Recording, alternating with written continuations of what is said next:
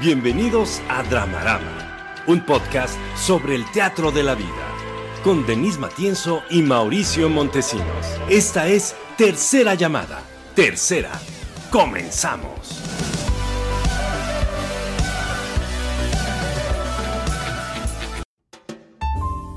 Bienvenidas, bienvenidos una vez más a Dramarama, un podcast de análisis de cultura, medios y audiencias. Aquí tomamos un pretexto de la realidad, un estímulo de la cultura y nos ponemos a conversar, a chorear porque tenemos hocico. ¿Y a qué venimos a este mundo, Denise? A vivir. No, a abrir nuestro hocico y a cagarla sistemáticamente para aprender como dirías tú. Mi, mi, mi, idea es que venimos a aprender, pero yo ya oí otra idea que compartí contigo, que es, pues, ¿a qué vienes? ¿A vivir a la vida? A vivir. A vivir, a vivir, simplemente a, vivir. La experiencia de ser humano, Y en esta experiencia que se llama vida están las redes de Dramarama. Dramarama MX en Facebook, en ex Twitter, ahora ex Ay, ¿se llama ex? Ex, pues ahí está, el icono ex. O sea, el icono es ex, pero se llama ex. O claro. Sea, ¿sí le nombraremos? Instagram y nuestro canal de YouTube. Y también tenemos TikTok, porque usted lo pidió, Dramarama MX Podcast, donde pueden encontrar los fragmentos más valiosos de este programa. Ya lo oyeron, ya le escucharon. Voy a presentar a la mujer que me acompaña todas las noches en esta mesa de conversación. Denise Matienzo, aplausos. ¡Ay, ay, ay! ¡Turustras! ¡Turustras! ¡Turustras! Gracias por los aplausos. Y las fanfarrias. No, hombre, siento re bonito. Les voy a pasar mis redes. Estoy en Facebook, mi página oficial, como Denise Matienzo Rubio. En Instagram me pueden encontrar como denise.matienzo. En LinkedIn me pueden encontrar como Denise Matienzo Rubio. En X, X. Estoy como, ya no es Twitter, es eh, arroba la Matienzo, pero casi no, o sea, fíjate que yo luego hablaremos de este tema importante, pero Nicolás Alvarado dice que no tiene Twitter porque le caga Twitter y yo estoy un poco casi así. Entonces, la verdad es que, ah, bueno, ahí está, ahí está, ahí está. No me gusta mucho. Y también en, TikTok tengo un canal, ya oficialmente ese canal ya está ahí, ya tiene videos, pueden ver cosas que hago sobre terapia. Se llama Denise MR Libera Emoción, todo junto. Denise con una N, con una S, con E al final, MR, libera emoción. Ahí están todas mis redes. Y Mao, también un aplauso para ti, para que sientas así bonito de los aplausos. Eso, gracias. Siente tu corazón. Pero con fanfarres también como yo le hice, por favor, sí. Por favor, sí. Mi nombre es Mauricio Montesinos y me pueden contactar en mis generales, que son los siguientes. En X. Ex. Facebook me pueden contactar como Pez de Oro MX, en Instagram como El Pez de Oro MX y en LinkedIn Mauricio Montesinos. Y sin más ni más, vamos a empezar porque el día de hoy vamos a hablar de la serie documental El Show, que se encuentra en la plataforma de VIX, que habla sobre el homicidio de Paco Staley.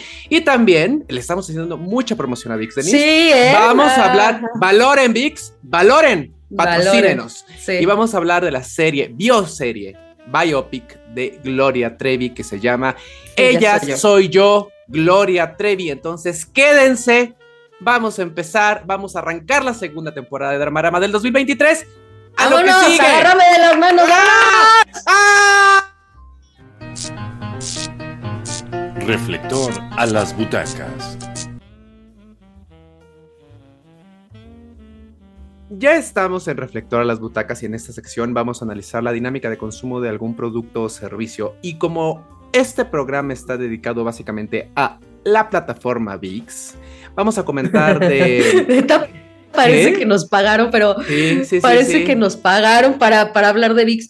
Pero sí quiero que sepan que, que VIX no nos paga, que de ninguna manera hablamos de VIX hoy porque nos patrocinen. Y esto es importante porque no todo lo que vamos a decir es bueno. Bueno, pero tenemos un espíritu crítico. VIX, espero que puedas puedas abrir el diálogo a partir del espíritu crítico.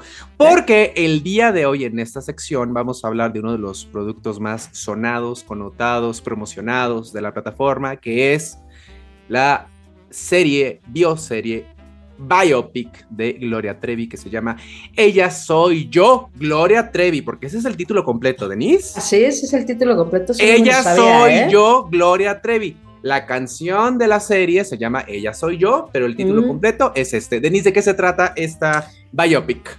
Bueno, la... Híjole, es que me cuesta mucho trabajo empezar por aquí, pero bueno.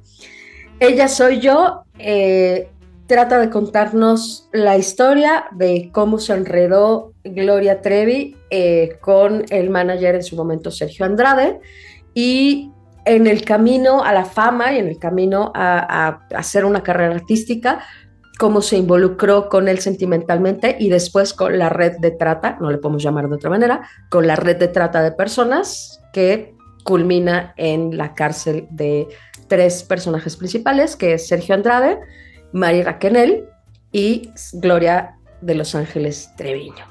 Ay, cabrón, lo dije completo. Ahora, ustedes verán a Denise muy contestataria, muy cejachera, ahora muy canto medicina, pero ahí donde la ven, en sus juventudes, en sus primeras juventudes, era muy fan de Gloria Trevi. a mí no me puede mentir. pero, pero, pero se, se avanzaba al, fanatismo. Mira tú que no eres tan, tan del fanatismo. No soy, no soy mala fan, pero sí. Pero tú amabas a Gloria Trevi. Entonces yo te pregunto, Denise, como una ex fan, porque ya sé que ahora no lo eres. Ya no. Una ex fan de Gloria Trevi, ¿qué te pareció este bonito contenido audiovisual? ahorita, ahorita nos dices tú también tus, impresiones. Yo tengo que decir que lo que he visto hasta ahora es un desastre. Es un desastre monumental. Sí, sí está muy raro. Por todos lados. Y, y es terrible decirlo porque eh, yo creo que como ex fan, no, no, sé si ex fan, o sea, me sigue, me sigue gustando como personaje, me siguen gustando muchas de sus rolas. De los primeros discos, cabe mencionar. no, tanto de los viejitos como de cosas nuevas. Ah, sí, te gustan de las últimas. No la, no la oigo ya tanto ahora como antes, pero sí hay dos, tres rolas que oigo de, de, más recientes, pues, y que sí me gustan. Wow.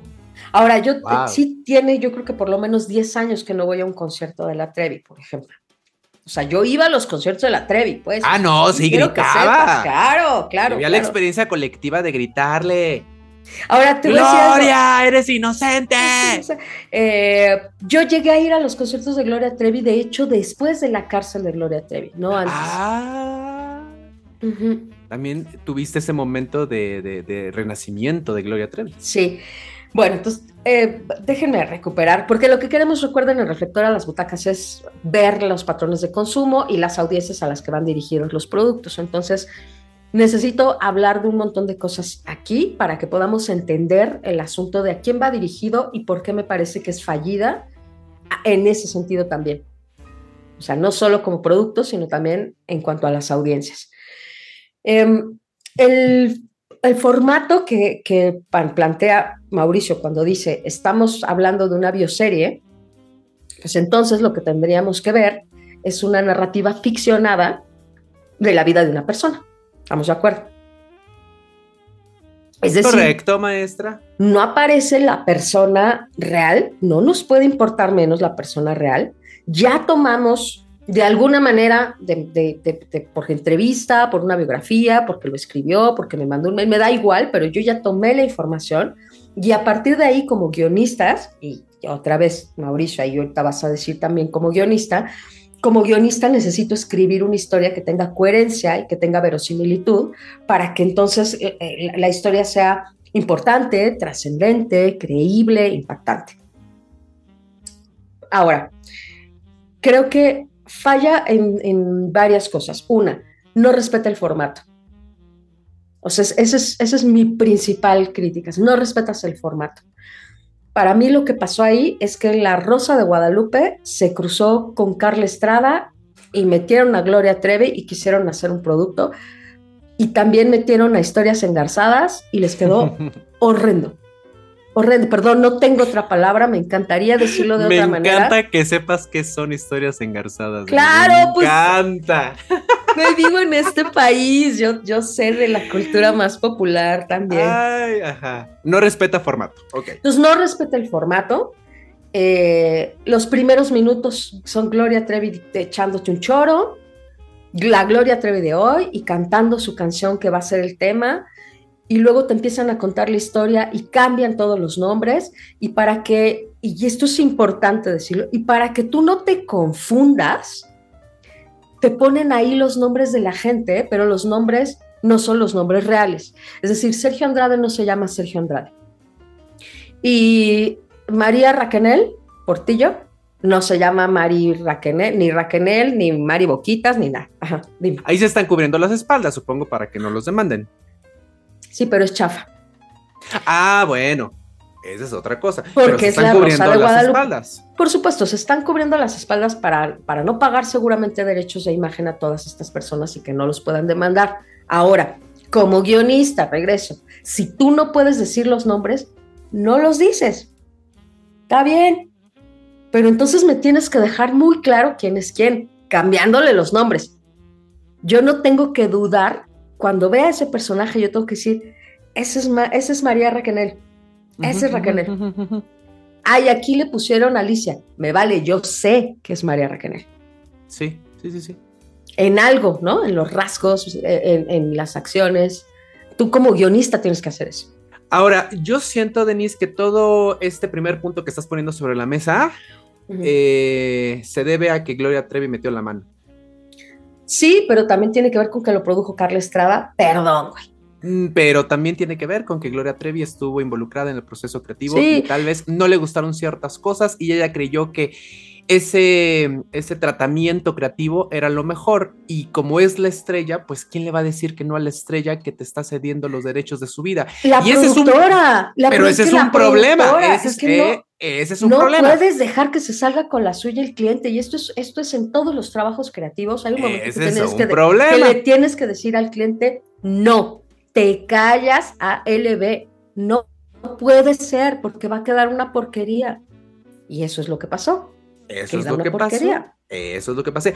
Pero también, eh, Denise, me, parece. Mm, y ahorita te voy a decir pues algo que dice, la, que dice la propia Gloria Trevi al final del primer capítulo. Ahorita, pero ajá, dime.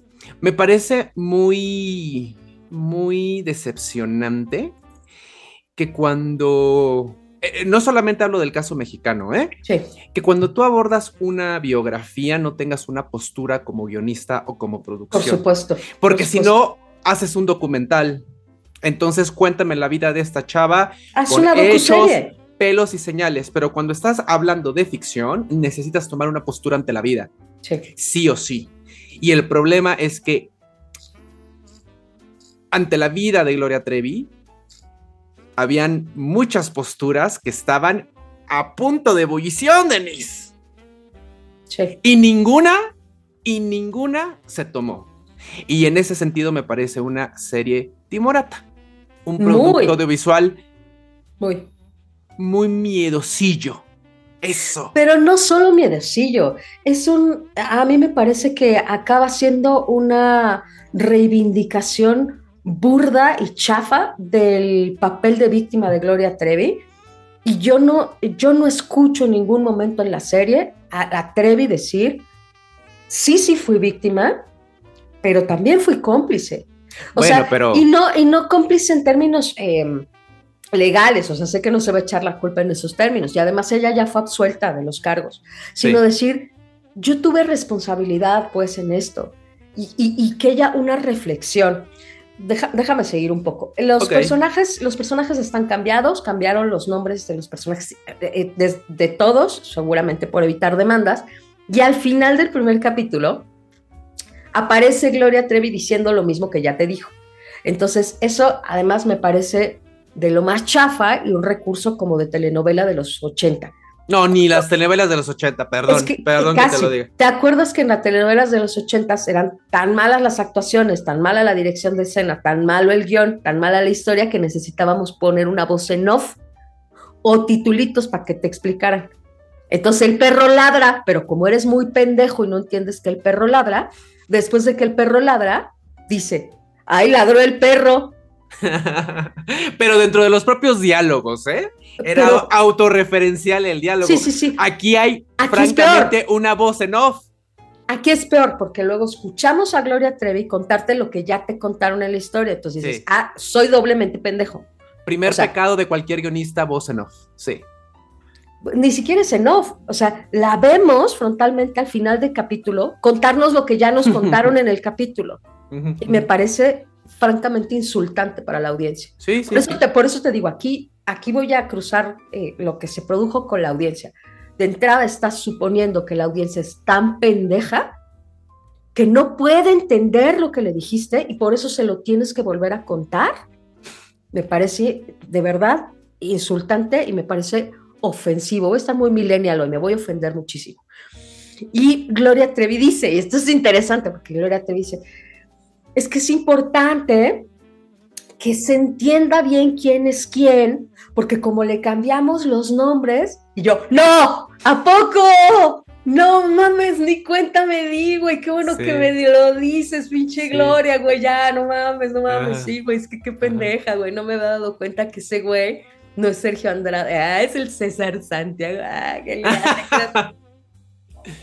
Por Dios. No, no, no, no, no, no. Y aquí sí, en efecto, como dices, el problema es que se convirtió en la producción de Gloria Trevi, pero Gloria Trevi no es productora. Gloria Trevi es una cantante que bien Ay, Denise, yo he visto tantas producciones en llamas porque la estrella dice, quiero esto. Sí, y pero, pero Carla Estrada tenía que haber dicho no.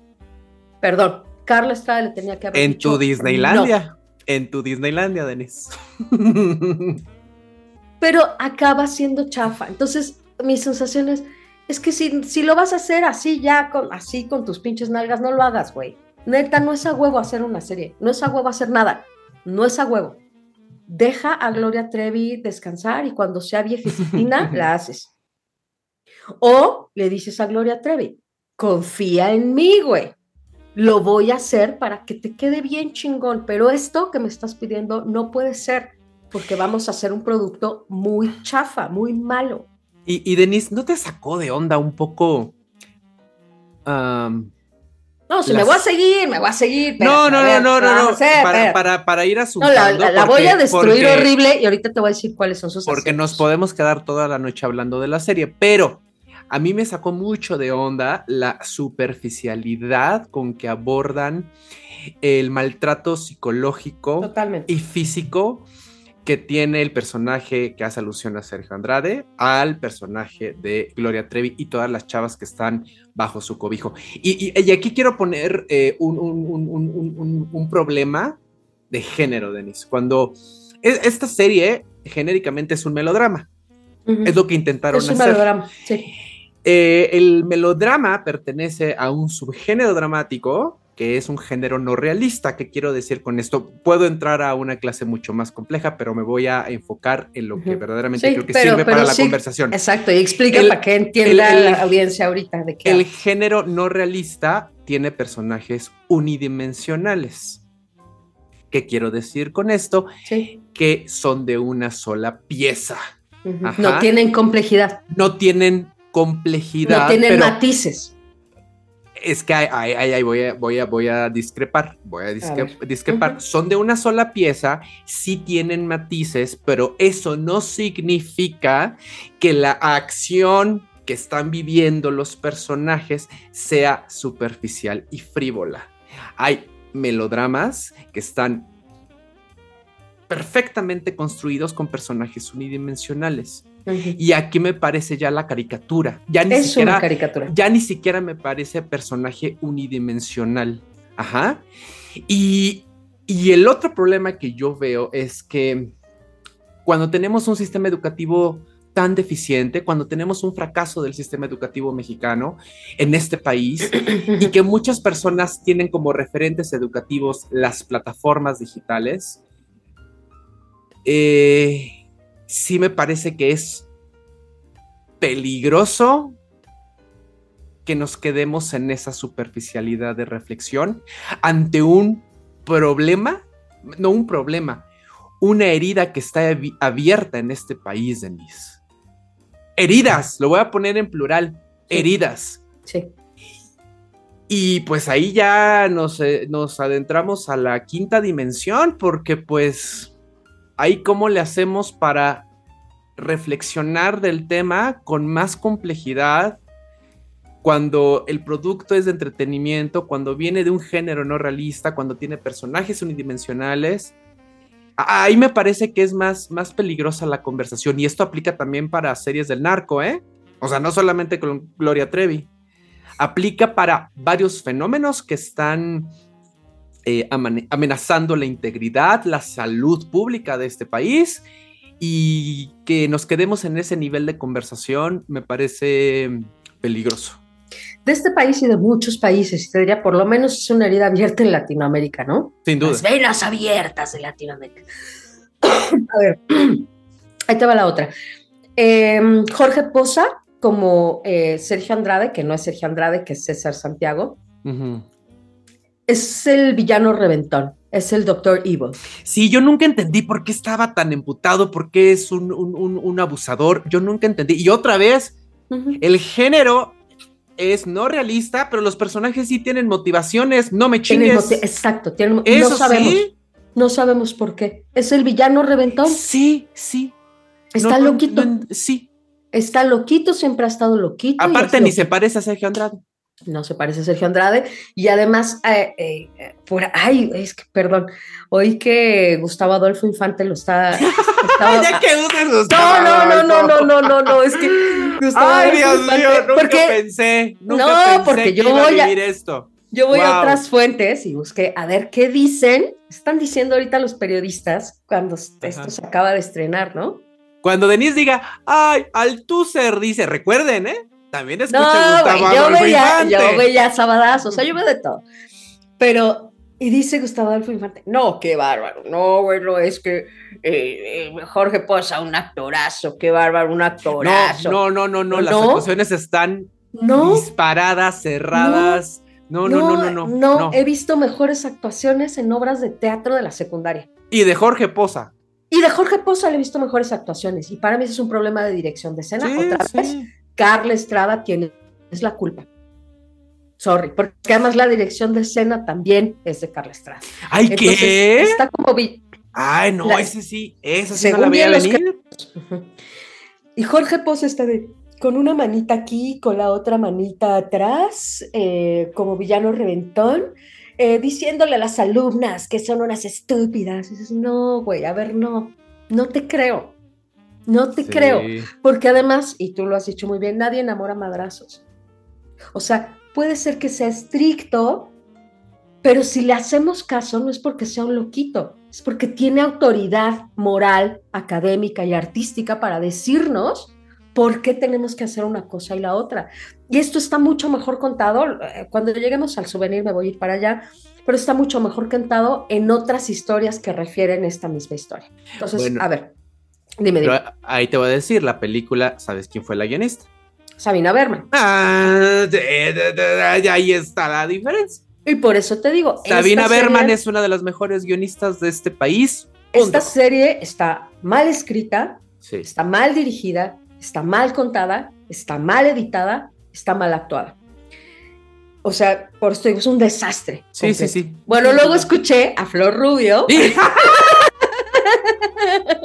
Cuando escuchen a Denise decir la democracia según la verdad, no le crean. No, yo crean. Se meta a Google a buscarse autores mamalones para compartirlos, pero realmente escucha a Flor Rubio. No, escucho de todo. Bueno, entonces Flor Rubio sí, Flor Rubio y sus colaboradores dijeron ¿Dónde algo. escuchas a Flor Rubio? En YouTube, güey, en la Universidad de YouTube, donde aprendo todo, güey.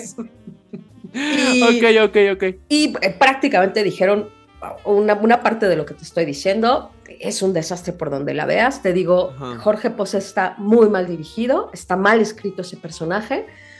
Y entonces eh, me voy a regresar un poco a lo que decías. El problema de que le falte complejidad a los personajes, le falta complejidad a todo, le falta complejidad al tratamiento de un tema que es muy espinoso, le falta eh, complejidad a los personajes, le falta complejidad a la historia, hay momentos en los capítulos donde salen dibujitos, güey. Sí, sí, Dibujitos, dibujitos y estrellitas. Y yo digo, no, ese era el universo personal de los cómics que hacía Gloria Trevi. Carla Estrada, no. A ver, Carla Estrada, me voy a enrollar un periódico, a ver, le despejo la nuca, le doy un periodicazo. No, Carla Estrada, no puedes dejar que se haga como Gloria Trevi piensa en sus imaginaciones en su cómic. Ahora, porque es muy grave lo que te estoy diciendo. Porque, en primer lugar, no respeta el formato. Y en segundo lugar, bueno, en segundo lugar, no respeta la audiencia. Para mí es no respetaste a la audiencia porque eh, lo estás contando como si fuéramos unos estúpidos. Y no somos estúpidos. No nos puedes contar esta historia como si fuéramos estúpidas. Porque sabemos esta historia, porque la hemos visto contada desde hace 20 años. Sí, en el imaginario colectivo está. Y si, y si yo quiero, me puedo meter a buscar toda la información en Internet. No me puedes tratar así, no me trates como estúpida, porque sí sé lo que pasó. Y lo siguiente, además, es que aparentemente, y por eso te voy a decir lo más grave que me parece es, traiciona su propio objetivo. Porque aparentemente el objetivo de esta serie, desde el propio nombre, cuando Gloria Trevi dice, ellas soy yo, lo que está diciendo es, yo padezco lo que han padecido muchas mujeres. Y quiero exponerte esta historia y lo dice al principio, justo, que se supone, se supone que para eso quisimos que Gloria Trevi empezara los primeros 10 minutos contándonos cuál es el objetivo de su serie. Y ella dice, yo quiero contar porque pues quiero que si a la gente le pasa algo sepa que hay una salida y que no tendría por qué vivir esto y que no. No, eso es lo preocupante. Cuando termina cada capítulo, tienes casi a pantalla entera todos los logotipos de todas las instituciones a las que tú puedes hablar si estás viviendo trata. Y claro, ¿no? O sea, tú estás ahí con tu tratante y hablas, ¿no? Ay, ¿qué creen? Están tratando ahorita conmigo y otras personas, nos están explotando, no mamen, no mamen, o sea, esto es mucho más complejo. Aparecen todos los números ahí, porque se supone el objetivo que están diciendo que tienen ahí es porque queremos ayudar a otras mujeres a que no caigan en esto. Perdón, que lo hayan hecho de esta manera precisamente traiciona su objetivo. No, no ayuda. No ayuda porque sobresimplifica un asunto que es muy complicado. Y más adelante en los capítulos, casi, casi podemos oír a Gloria Trevi diciendo, ah, ¿sabes por qué yo aguanté los golpes de Sergio Andrade? Porque es que mi mamá me pegaba de chiquita. Entonces, por eso, güey, por eso uno aguanta, porque si tu mamá te dio así unos golpes para corregirte, entonces tú de grande aguantas golpes de un vato que además hace trata de personas y que además lucra contigo y además... No, no, no, no, no, perdón, pero no puedes sobresimplificar las cosas de esa manera. Hay estructuras patriarcales que, que, no están, que no están puestas ahí y que no tienen nada más que ver con el asunto de que su mamá le pegara de chiquita. Y te digo otra vez, esto es problema de Carla Estrada. Carla Estrada tuvo que haber dicho, no, no se puede contar así la historia y, decirle a los guionistas, no, no podemos seguir con esto, porque traicionas a tu público, traicionas tu objetivo. Y te voy a decir algo más cabrón, es que yo pensé, ¿quién es el público? Y dije, yo soy el público, güey. Y me tratas como una pendeja, y no soy ninguna pendeja. Y me, y me parece, te, por eso te digo, estoy muy ofendida, porque dije, yo sí sería tu público, yo quería oír cómo contaba la historia la Trevi. Pero sí, ahora sí que como el meme de, está bien que somos pobres, pero mire lo que nos dan. No, no, no seas mamón, güey. O sea, está bien que nos criamos con las telenovelas, pero no me des esta porquería, güey. No, no, de verdad no puede ser, es, es, es humillante, es ofensivo para la audiencia que no complejicen el problema o que no cuenten bien la historia, porque también se vale lo otro. Mira, yo no quiero aleccionar, yo no quiero enseñarle a nadie nada. Yo te voy a contar mi historia y mis pendejadas y mis aciertos y cómo me fue bien y a veces mal. Fine. Pero entonces haz eso. Ah, me quieres aleccionar. Entonces complejiza. Entonces cuéntamelo en serio. No me lo cuentes con un villano reventón, no me lo cuentes cambiando los nombres, no me los cuentes de, éjele, haciendo la tomasina y salen muñequitos. No, no mames. No, no, no, no, no, no, me parece de verdad, te digo, me parece que es un desastre, me parece humillante, me parece ofensivo para la audiencia. Denise no pudo haber cerrado mejor esta sección. Vámonos a lo que sigue. Sígueme para más consejo. sígueme para más consejos. Ay, ay, ay, ay, ay, ay. Sí, tú vas, tú vas. Sí, yo le estaba cagando, perdón. Ajá. yo, ¿ah? Ok. Ajá, Bueno, sígueme para más consejos, pues decidimos que es muy bonito darles consejos. Mira, si Carla Estrada nos hubiera mandado un mail, le hubiéramos dado bien pinches buenos consejos, güey. No, no, no, no, no, no, no. Ya consultorías que se cobran, Denise. Ya con Carla Estrada podemos cobrar una consultoría. Sin duda, pero con tres consejos ya le hubiéramos hecho mucho bien. O sea, tres consejitos gratis. Mira, se los doy gratis. Ya una consultoría chingona, pues sí, ya se la cobramos, ¿no? Ya le dices, no, manita, a ver, préstame. No, yo siento que la consultoría pagada, yo siento que la consultoría pagada ya, ya con Carla vale la pena. Pero entonces, bueno, a veces pues nos piden un consejo y nosotros no venimos a leccionar, venimos a darles malos consejos. Pero, pues, ¿para qué me preguntan? O sea, pues, opiniones. yo tengo cinco, yo tengo cinco, yo les voy a decir lo que salga de mi bronco pecho. Sí. A ver, cuéntanos qué quieres saber. Bueno, las personas que quieran un consejo nos pueden escribir a dramaramamx.gmail.com y ahí vamos a seleccionar los casos. A cualquiera de las redes también. A cualquiera también, DM. Y esta persona pide que no se diga su nombre. Ok. Mi situación es así. A ver. Mi novio y yo vivimos juntos desde hace varios años. Ok. Yo tengo 46 y él 52.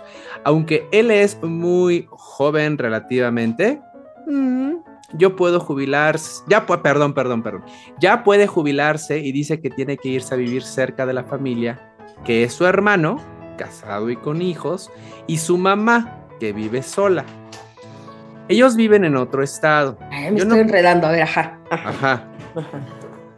¿Repito o, A ver, sí, sí, sí, sí, sí, Ella se puede jubilar y se quiere ir a, vivir cerca de su familia que vive en otro estado del país. Oye, güey, tú tienes jubilación, qué padre. Ustedes tienen jubilación. Bueno, sí, sí es un poco sorprendente. Qué eh, padre. Amiga, jubílate, vive tu vida, sé feliz. A huevo, aprovecha. Yo, yo no puedo irme, o sea, esta persona que nos escribe, porque tengo trabajo aquí sí. que me gusta, sí. con muy buenos beneficios y no lo quiero dejar. Porque me ha costado mucho trabajo hacer carrera en la empresa. Ok. Al parecer, él está dispuesto a irse y a mantener una relación a distancia. O sea, ella sí se va, sí se puede jubilar, pero no se quiere jubilar. El que se quiere jubilar es él, ¿verdad? Entendí bien. Y ella no se quiere, ella o él, ¿no? Sí. Eh, no se quiere ir de, la ah, ciudad. Ok. No sé si yo ya estoy mal o él es un cabrón. Y acudo a ustedes. ¿Qué opinan? Él se quiere ir y no quiere tener una relación no, no, está dispuesto, está dispuesto a tener una relación a distancia, pero ella o él, o sea, la persona que nos escribe, no, no se quiere ir y está dudando de la relación a distancia. Hijos, mano, ay, no me pongan en estos predicamentos. a ver. Hijos, mano. Pues mira. Ahora, la relación a distancia quién sabe qué relación sea. Porque podemos tener una relación de amistad a distancia. Sí, pero supongo que romántica, amorosa, sexoafectiva, ¿no?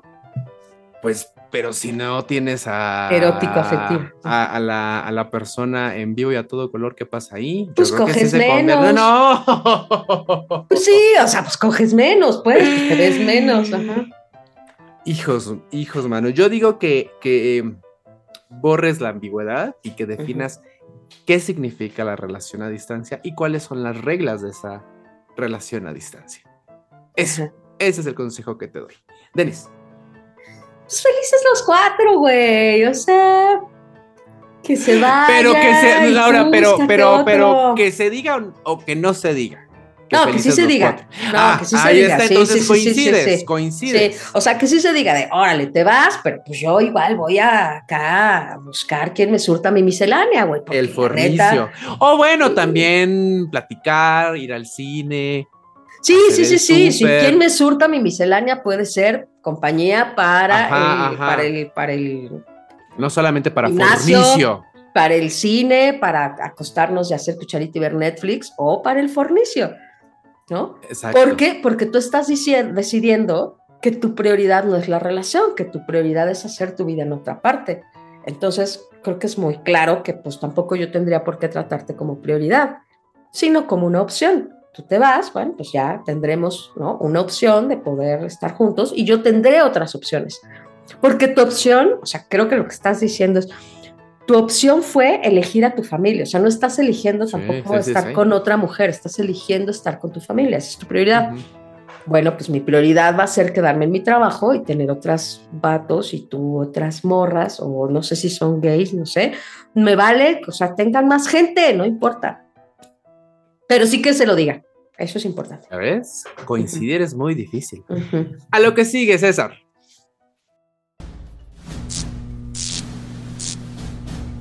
Esto es Escena 1.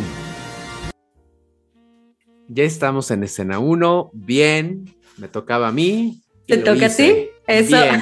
Y en esta sección, a, partir de un producto de la cultura, vamos a conversar, chorear, foreverear, porque podemos.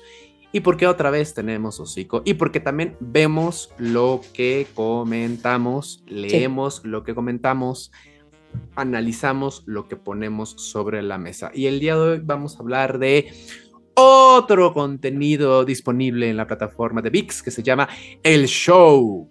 Crónica de un asesinato. Oh, Sí. oh, oh. Que trata sobre los vericuetos Sí. del asesinato de Paco Staley en la Ciudad de México. Y cuando me refiero a los vericuetos, no solamente hablo de el homicidio, sino de las implicaciones políticas, sociales y legales que tuvo este caso al momento de resolverse. Denise, ¿qué te pareció el antes- show? Antes que otra cosa pase, eh, nos saluda ahí Gina, dice ya se les extrañaba y gracias Gina. Eh, Marce nos saluda también y nos Hola. dice aquí que empezó a ver, fíjate que empezó a ver la serie, hizo corajes. Ay Gina, yo también, mucho coraje. Y dice, me encanta escuchar a Flor Rubio por las noches. Ah, ya ves. La verdad es que yo no la había escuchado, te digo, busqué un, un Pero ya fragmento te de su programa. fanática. Subscribe. No, fíjate que ¿Ves? Flor Rubio, perdón, Florecita Rubio querida, no me cae muy bien. Ajá. Sin embargo, se me hace que tiene opiniones interesantes. Tampoco Gustavo Adolfo Infante me cae muy bien. A veces algunas de sus entrevistas me parecen interesantes, pero la verdad es que no simpatizo mucho con ellos. Entonces, Te por eso no los veo. Te admiro y te valoro. Denise, ¿qué te pareció el show? Por decirlo así, espérate, dice Sí. Gina Ah, que la serie la ves por morbo, pero no creo que un ser humano aguante un fulano por el pseudo sueño de triunfar. Exacto, es mucho más complejo. Sí, Gracias, sí, Gina. Y María Marta Rodríguez dice: Hola, buenas noches. Yo no veo esas series, me dan flojera. Sí, ahórratelas. Ahórratelas, Marta. Tienes toda la razón. De una vez te digo: Sí, estás muy bien. Ve, a- ve otra cosa, haz otra cosa con tu vida. Entonces, el show. el show. Creo que, a ver, lo, lo primero que me pasa es creo que sí, en este caso hay un poco más de complejidad. Al final del día, y creo que esa, esa ha sido un poco la crítica que hemos tenido varios al terminar, es, sí, pero ¿y entonces quién mató a Paco Stanley? bueno, yo creo que sí lo deja. Pues claro, Denise. Pues sí, no, porque el último capítulo te acaba diciendo, bueno, pues ya 10 años después, ya, ya se dijo, 10 años, ¿no? 10 o 15 años después, Ah, No, ya salió que sí fue uno de los sicarios de, de los, del, que era fuera de los Arellano o de Carrillo. Sí, Sí, sí, sí, sí, fue. sí, por, por sus implicaciones con el narco. Este, sí, siento que sí. Bueno, ya. O sea, así de que, bueno, ya, ¿y qué? Entonces ahí es donde yo ya, ay, me trabé, ¿no? Como que dije, ah, bien, bien, bien, bien, ah, me trabé ahí. Porque te digo, para mí, o sea, si ahorita después de todo este tiempo me dicen, ay, no, pues fue Sultanito que era amigo de Mario Besar, ya, 10 años después me da igual. Eh, no, pues es que este señor era amigo de la familia michoacana. No, me da igual. O sea, no esclarecen los motivos, em, no, no hay una claridad de qué, qué fue lo que pasó, de cuál fue el móvil. Incluso diciéndome, ok, si me dices, fue, tiene nombre y apellido y fue un personaje sicario de los Arellano. Sí. Oral, sale. ¿Por qué lo mató? Ah, no, pues para más chido, porque le encargaron. O sea, sí, pero ¿por qué le encargaron? No, pues es que así eran los Arellano, bien, quién sabe cómo. No, no, o sea, sí, pero ¿qué tenían contra Paco Stanley? ¿Qué hizo Paco Stanley para merecer que lo ultimaran de esa manera? Que lo ejecutaran. Y yo creo que eso ya al final ya, ¿no? Ya se queda así como, pues ya, pues a la interpretación. Dime. A mí me parece todo lo contrario, Denise. Me parece que Diego Enrique Osorno, que es el director de este documental. Y lo hace mucho mejor, gracias. y lo hace como docuserie, gracias. Diego Enrique, creo que sin duda alguna has hecho el documental más importante de lo que va del año. Ay, güey. Y eh, yo creo, Denise, que tienes esta sensación de, pero a ver, ¿cómo, ¿cómo estuvo el asesinato? ¿Por qué? ¿Para qué? ¿Cómo? ¿Cuándo? ¿Y dónde? Porque el documental no se trata de eso. El documental trata en esencia. Entiendo, de la colusión de políticos y espectáculo. De cómo la corrupción ha carcomido todas, todas las estructuras de este país. Y mi primera pregunta, después de ver el documental, que es fantástico, es entretenido, es divertido, es vertiginoso. Creo que por ahí del cuarto ya se me atora en ritmo y en información, pero, pero el balance general es, sí, es bueno, impecable. Mi pregunta fue, ¿este país, después de 10 o 15 años, ha mejorado o se ha desmadrado más? Y yo creo que se ha desmadrado más. Pero es porque eres muy apocalíptico también. Siempre recuerda que de entre todas las opciones tú siempre eliges la peor. ¿No te lo parece? No me parece que ha mejorado, pero tampoco digo, ay, estamos tres metros más bajo tierra. No, estamos igual. Eh, Cambiamos de personajes, pero estamos igual. A mí me parece que sí nos hemos desmadrado un poquito más y creo que aquí la, la, visión de Diego Enrique, Diego Enrique, de Diego. Diego Enrique. Diego Enrique me parece muy, muy interesante porque a partir de un, de un crimen, ¿no? Que también puede ser otro crimen, Denise, ¿no? Simplemente que aquí la notoriedad radica en que es Paco Staley. Podemos encontrar cómo la corrupción hace tejes y manejes para que los poderosos, los que tienen poder, se salgan con la suya o que los poderosos tengan su raja política o económica, que es más de temer. Y en ese sentido, creo que el documental habla de México a la brava. Voy a la brava. ¿eh? Mm, todo este asunto de las televisoras donde ya se estaban peleando, en donde mm, los directivos de las televisoras hacían una guerra en medio de la resolución del caso, es muy escalofriante verlo, ¿eh? O sea, ya, yo, recuerdo que cuando, cuando pasó ese suceso, eh, a mí me estremeció mucho. Claro. Y mira que yo, yo, no, yo no fui fan de, de Paco Staley. Ay, era bien cagado el pinche Paco. Sí. pero esta, esta, esta, esta narrativa de las televisoras de vivimos en la ciudad más violenta, más. ¿Te acuerdas de toda esa narrativa? Claro, claro. A mí me estremecía mucho. Entonces, ver el, el como el trasfondo político comercial que por lo menos investiga Diego es escalofriante. No sé qué pienses tú. A ver, y donde la pregunta es, yo creo que a nadie le importaba la resolución. Todo mundo quería llevarse una tajada o mantener su poder. Eso es lo que me daba más, lo que me daba más miedo al momento de ver el documental. Hay un, bueno, hay muchos momentazos del documental, pero hay un momentazo que dije, no, güey, es que esto vale su peso en oro. Está el tío Richie, ya al final. El tío Richie, para las personas que no lo sepan, es Ricardo, Benjamín. Ricardo Benjamín Salinas Pliego. Y ya están al último como diciendo, bueno, y entonces, no, pues sí, está cabrón. O sea, ya cada quien de, bueno, ¿cómo rehice mi vida? Entonces Mario Becerra dice, bueno, yo ya, pues ya nunca sabremos. La verdad es que yo ya rehice mi vida en Monterrey, ¿no? Y, este, y la edecán, Paola Durante, pues yo tuve que dejar de ser la güera, pero pues no sé qué pasó. Y entonces el tío Richie dice, ah, hombre, yo creo que la verdad, yo creo que le querían robar la camioneta y pues y pues ya, pues lo balacearon ahí porque seguro se resistió. Y dices, no, tío Richie, sea serio. O sea, no, no, no mames, otra vez así digo, no me trates como estúpida, güey. O sea, en, serio, ni tú te lo crees, sea serio, señor, ya no mames. Y, bueno, Denise, de, la postura del documental, o sea, de Diego, según la, la, postura del documental, insisto, ¿eh? Sí la que vivió el efecto colateral fue Paola Durante. Sí. Sí, fue la y que ella fue la vida, ¿eh? Ella fue eh, el conejillo de indias para la corrupción. Es a esta chava hay que cargarle al muerto y también al al, al, al, al, cholo. Al, cholo.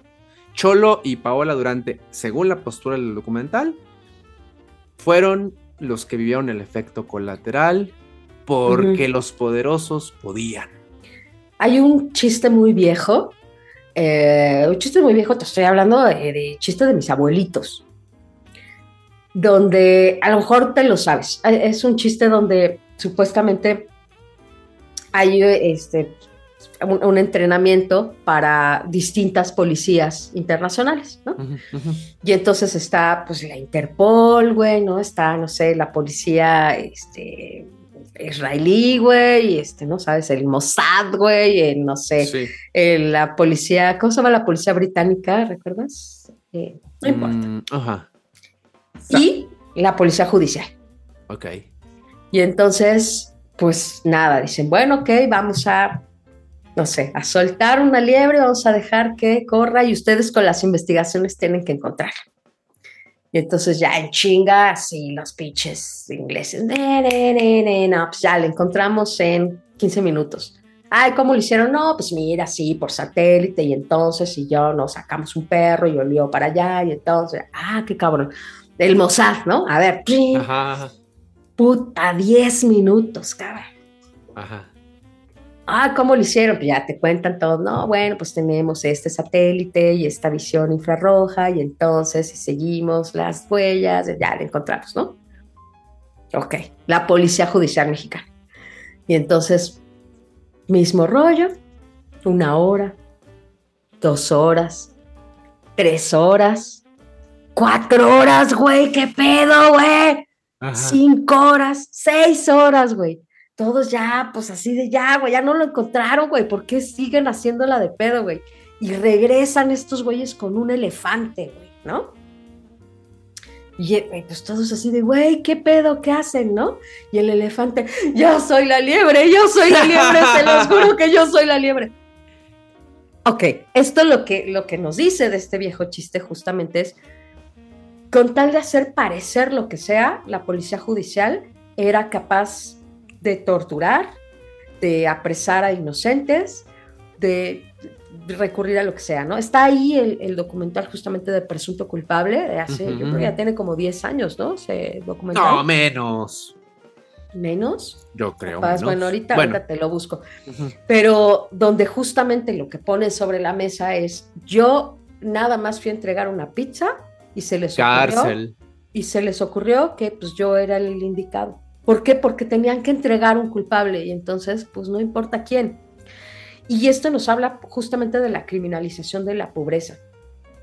Ahora, lo que sucede, en efecto, lo que cuentan en, Crónica de un asesinato, y te digo, el último, el último capítulo me parece flojo por eso, porque al final te dicen, bueno, pues ya cada quien rehizo su vida, el tío Richie dice que le querían robar la camioneta, pues lo mató quién sabe quién, ya nos vale madre. Pero durante todo el camino, lo que te dicen es, lo que estaba pasando era el espectáculo de la política, tanto en los políticos como en la iniciativa privada. Y esto también es, fíjate, me voy a, voy a hacer un, crossover, un mashup ahorita, porque lo que pasó con el caso Gloria Trevi también tuvo que ver con un asunto político y es algo que no podemos dejar de lado. Gloria Trevi representó, y, no hay, o sea, y, creo que esto hay que verlo con claridad, Gloria Trevi representó un fenómeno no solo musical, sino un fenómeno social y cultural en su momento. Gloria Trevi era la primera que se despeinaba, se rompía las medias, eh, se subía los vatos, los encueraba y hablaba abiertamente en la televisión nacional de temas tabú. No sabíamos qué estaba pasando atrás, pero no importa. El personaje hizo todo esto en, una, eh, en un país y, en, una, en un continente, pues en toda Latinoamérica, que era puritano, católico, em, hipócrita, timorato. Sí, sí, y ella representó este personaje. Y de pronto saber que este personaje era que fue lo que se presentó ante los medios, que era cómplice de una red de trata, te digo, luego ya sabemos que no fue cómplice, sino sobreviviente de un, de, un tratante de personas y, de un tipo violento, psicópata, sí pues, pero en el momento, este era el, el shock, ¿no? Que una mujer como ella fuera parte de este mismo sistema. Sí, sí, sí. Eh, corrupto, desalmado y delincuente. Y lo que pasa ahí, y esto no está en la serie hasta ahora que yo he visto, pero sí está en la película de Gloria, es que los intereses que habían también de revelar la historia de Gloria Trevi tenían que ver con intereses políticos, económicos y comerciales. Porque en algún momento esto era un capital que se podía explotar tanto para una televisora como para la otra. Y quien soltó esta bomba y lo capitalizó fue TV Azteca. Y un poco lo que vemos en el camino de, de la docuserie es justamente qué capitales estaba poniendo en juego TV Azteca cuando se había traído a Paco Stanley al, al canal y era una de las estrellas que, se, que, que había comprado o que le, que le había, digamos, eh, extraído, no puedo decir robado porque no, no se lo robaron, pero que, que, habían extraído y que habían ganado de la televisora de enfrente. Y de pronto lo matan. Cuando además TV Azteca se da baños de pureza, y lo dice el documental, cuando venían de la, de la campaña de Vive sin drogas.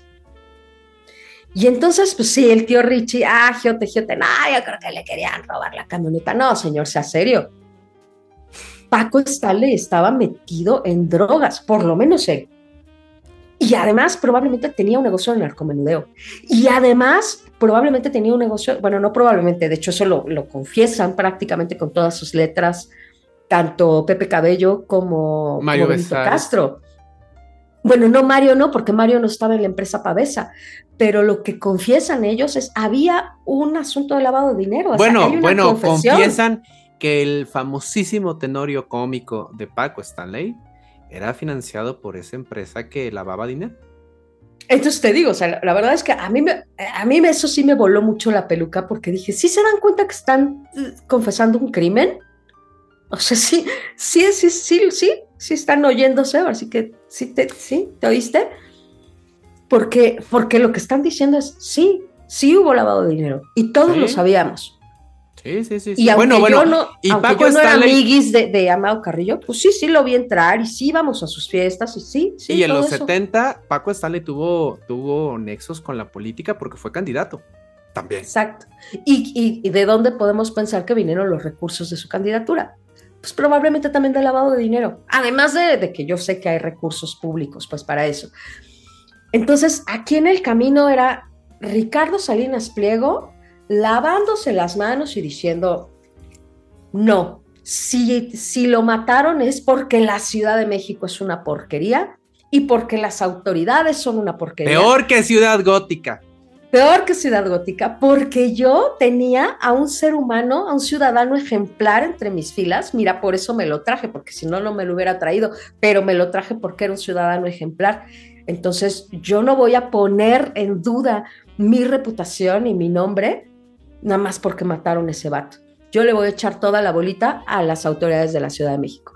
Y con toda la razón, las autoridades de la Ciudad de México dicen, no, no, cabrón, ese güey no era un santo y tú tampoco lo eres, así que déjame ver. Ni tampoco Samuel del Villar, por Pero Samuel del Villar se acaba entrampando horrible, porque con ganas de culpar a alguien, agarra justo al elefante que se encuentra y le da el tehuacanazo a ver si confiesa, y pues no confiesan, porque pues no tienen culpabilidad. Y todavía se berrinche, ¿no? Hay una, hay una parte de una entrevista donde dicen, pues oye, a un revés, ¿no? Le dice López Origa. Mm. ¿Cómo se siente? No, muy mal, muy mal. fue muy injusto, pues fue muy injusto. Pues, ¿qué querían que dijera? Para ir cerrando esta sección, Denise, eh, en una sociedad, por lo menos para la clase media de este país, que, que vive infestada de entretenimiento, amiguitos, amiguitas, la política siempre va a buscar la manera de colarse en ese entretenimiento. Recuérdenlo. No, no lo va a pasar por alto. Y lo digo porque estamos muy, muy cerca de las próximas elecciones presidenciales de este país. Y cada vez que hay comicios para este puesto, todas y todos los que quieren una rebanada de ese pastel recurren al entretenimiento y va a volver a pasar. Sí, ahora te lo, ya para que no digas que puro Flor Rubio y Gustavo Adolfo Infante, voy a traer a Bourdieu, a Pierre Bourdieu. ¡Ah! Bueno, a ver, échale, a ver. Siguiendo la idea de, la acumulación de capitales. Y que esa sea la conclusión, ¿eh, Denise? Que esa sea tu conclusión para irnos. Sí, sí, maestro. Venga, venga.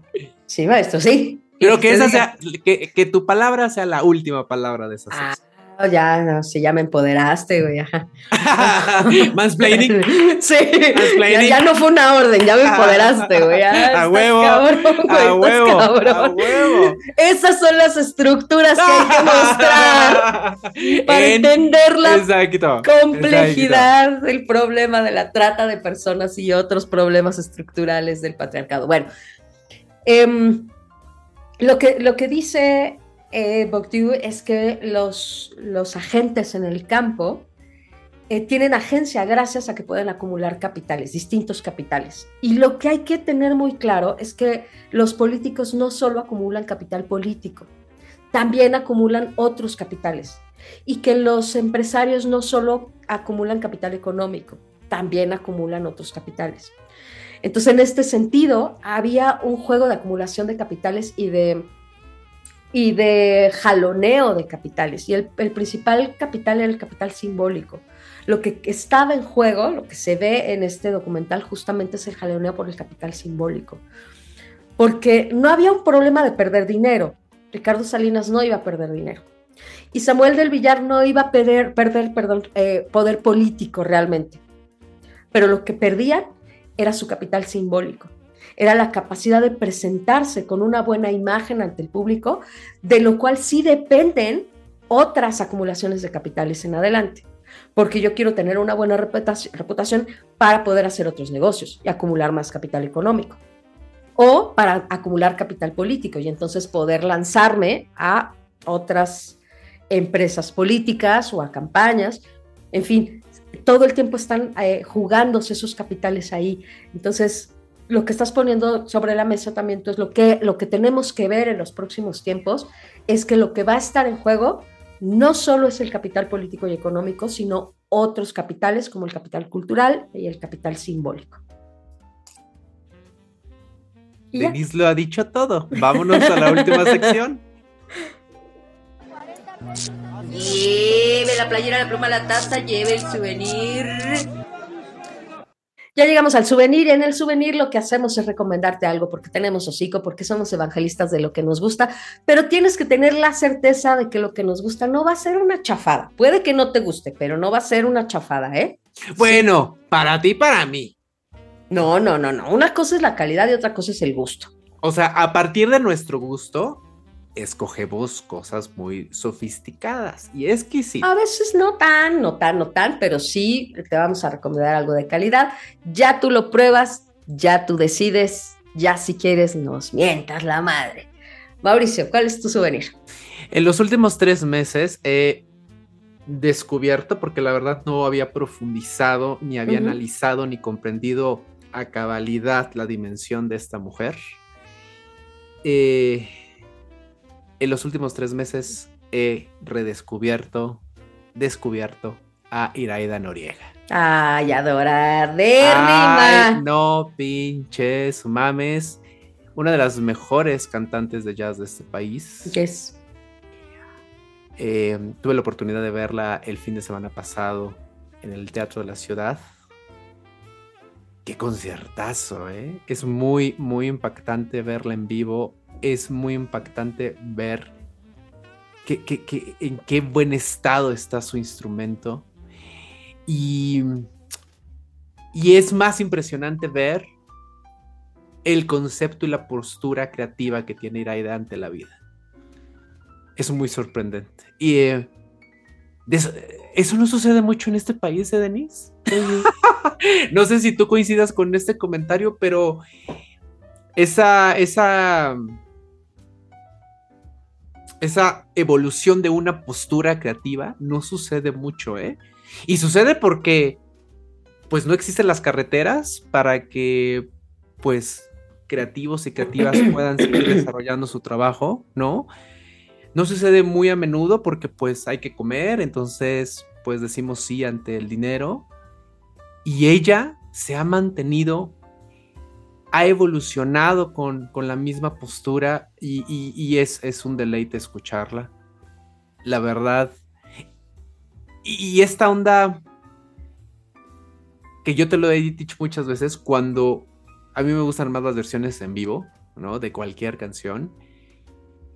Y todas las canciones suenan mejor que las grabaciones. Todas, no hay una que digas, ay, bueno, pero aquí ya le echaron hueva. Y también es por la, por la gran habilidad que tiene Iraida de juntarse con grandes músicos y músicas. Pero pues es que lo mamó, güey, o sea, de, ella, ella viene oyendo música y juntándose con músicos desde que es bebé. Cualquier disco de Iraida Noriega vale muchísimo la pena. Eh, ahorita ya anda muy en, le decía a Denise, de la Pachamama, en lo místico, en lo espiritual. Eh, pero no importa, no importa.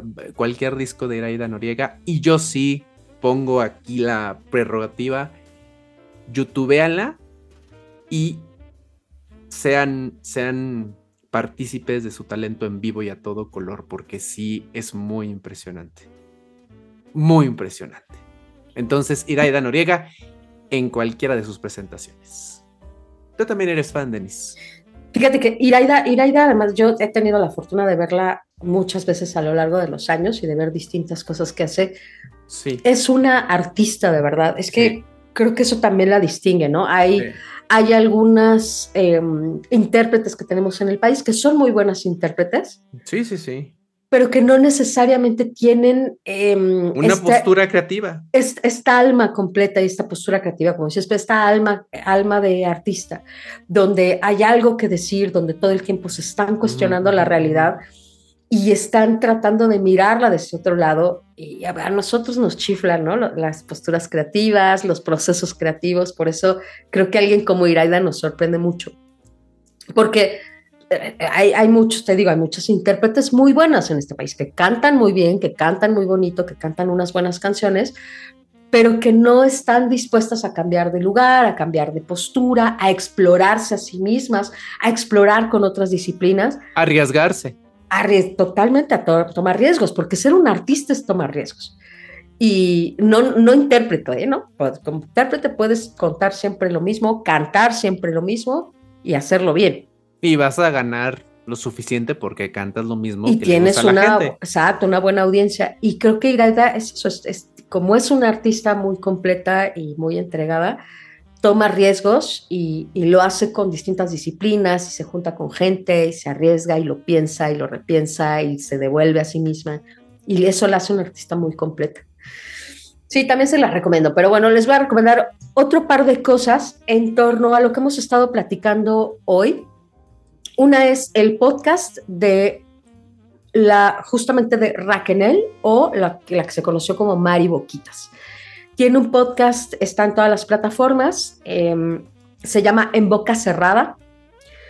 Lleva 10 capítulos de la primera temporada, promete que va a tener una temporada nueva. Debo decir que no me encantó cómo está hecho el formato, no me, no me gustó mucho la producción, el formato no me encanta, pero esa es cosa mía. Sin embargo, me parece que la historia está mucho mejor contada. Y hay una cosa que, pues, que se, pues, se, repite porque es el principio de, de, del programa y es la cortinilla donde Raquel dice, no vengo a, justificarme, algo así dice, palabras más, palabras menos, no vengo a justificarme, vengo a contarte mi historia. Y me parece clave, ¿no? Después de todo lo que acabamos de decir de, la serie de Gloria Trevi, cuando ella dice, es que no, si me vengo a justificar, voy a estar respondiendo a todo lo que dicen allá afuera y solo es una manera de decir que yo soy la buena. No, déjame, te cuento qué me pasó a mí cómo viví yo la historia. Y es muy interesante porque justamente desde ese lugar hay complejidad, hay matices, hay un Sergio Andrade ser humano y está el mismo loco, ¿eh? Sí, o sea, sí estaba loquito. No, pues tampoco les voy a decir, ay, no, no estaba loquito, nomás poquito. No, no, sí, sí, sí estaba, sí ser un psicópata el cabrón. Pero es importante cómo te cuenta ella el trabajo de, em, ¿cómo le llaman ahora? De, perdóname, cuando, tienes esta figura de autoridad, se me está yendo este trabajo de, se me fue. Eh, este trabajo de convencimiento, ubicas esta palabra, este trabajo de convencimiento que haces, por ejemplo, a los niños o a alguien que tiene una posición menor de poder. A ver si ahorita me acuerdo. Ok. Em, hay, hay un trabajo de filigrana, pues, o sea, no sucede de una, o sea, no te digo, hola, me gustas, te doy una cachetada y te quedas ahí. Entonces, lo que ella te cuenta de cómo la fue trabajando, de cómo ella lo fue admirando, de cómo fue llegando a enamorarse de él, incluso aunque ya había momentos de, locurita, y, le llamo locurita porque es, ay, no parecía tan grave. Y por eso también eh, quiero retomar el asunto de la complejidad, porque estas em, escenas micro, que parece que no son tan graves, son las que van sumando a la violencia, em, a, la violencia patriarcal y a la violencia machista, donde un hombre te dice, es que tú solo eres mía, no le hagas caso a nadie, es que tú no tienes derecho a opinar porque el que sabe soy yo, es que estás haciendo un berrinche de niña y tú no sabes y te bajan del auto, ¿sabes? Estas pequeñas cositas. Y generalmente la violencia se construye así, de pequeñas cositas que te van mermando, que te van mermando la autoestima, que te van mermando las defensas. Y junto a eso hay una sobadita. Y junto a eso hay un dulcecito, ¿no? Siempre es golpe y sobada. Y eso está muy bien contado en la historia de Raquel, se la recomiendo. Y la otra es que vean la película Gloria, justamente, escrita por Sabina Berman. Está en la plataforma HBO. Em, hay detalles que probablemente falten. Por ejemplo, ahora que he escuchado la historia de Raquel, hay algunos chismecitos chiquitos ahora que salen en la serie de la Trevi que digo, bueno, faltan, pero pues de. Por ejemplo, el dato de que el primer disco se lo acabó produciendo su mamá o sea, que el dinero para ese primer disco lo puso su mamá. Pero dices, si lo sabemos o no, la verdad tampoco es tan importante si lo que quiero contar es esta historia de cómo Gloria y, y Raquel y Sergio Andrade hacen todo este juego, ¿no? De, de trata.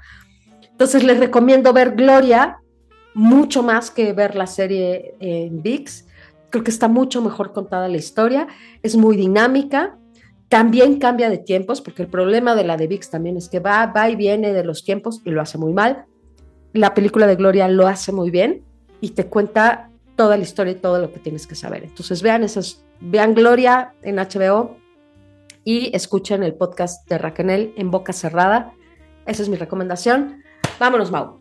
Las redes del programa son Dramarama MX en Facebook, X e Instagram. El correo del programa es dramaramamx.gmail.com y en TikTok nos puedes contactar como Dramarama MX Podcast. Mis redes son Pez de Oro MX en Facebook, X, Instagram, el Pez de Oro MX y LinkedIn, Mauricio Montesinos. Tenis tus generales. Sígueme en mi página oficial de Facebook, Denis Matienzo Rubio, en X.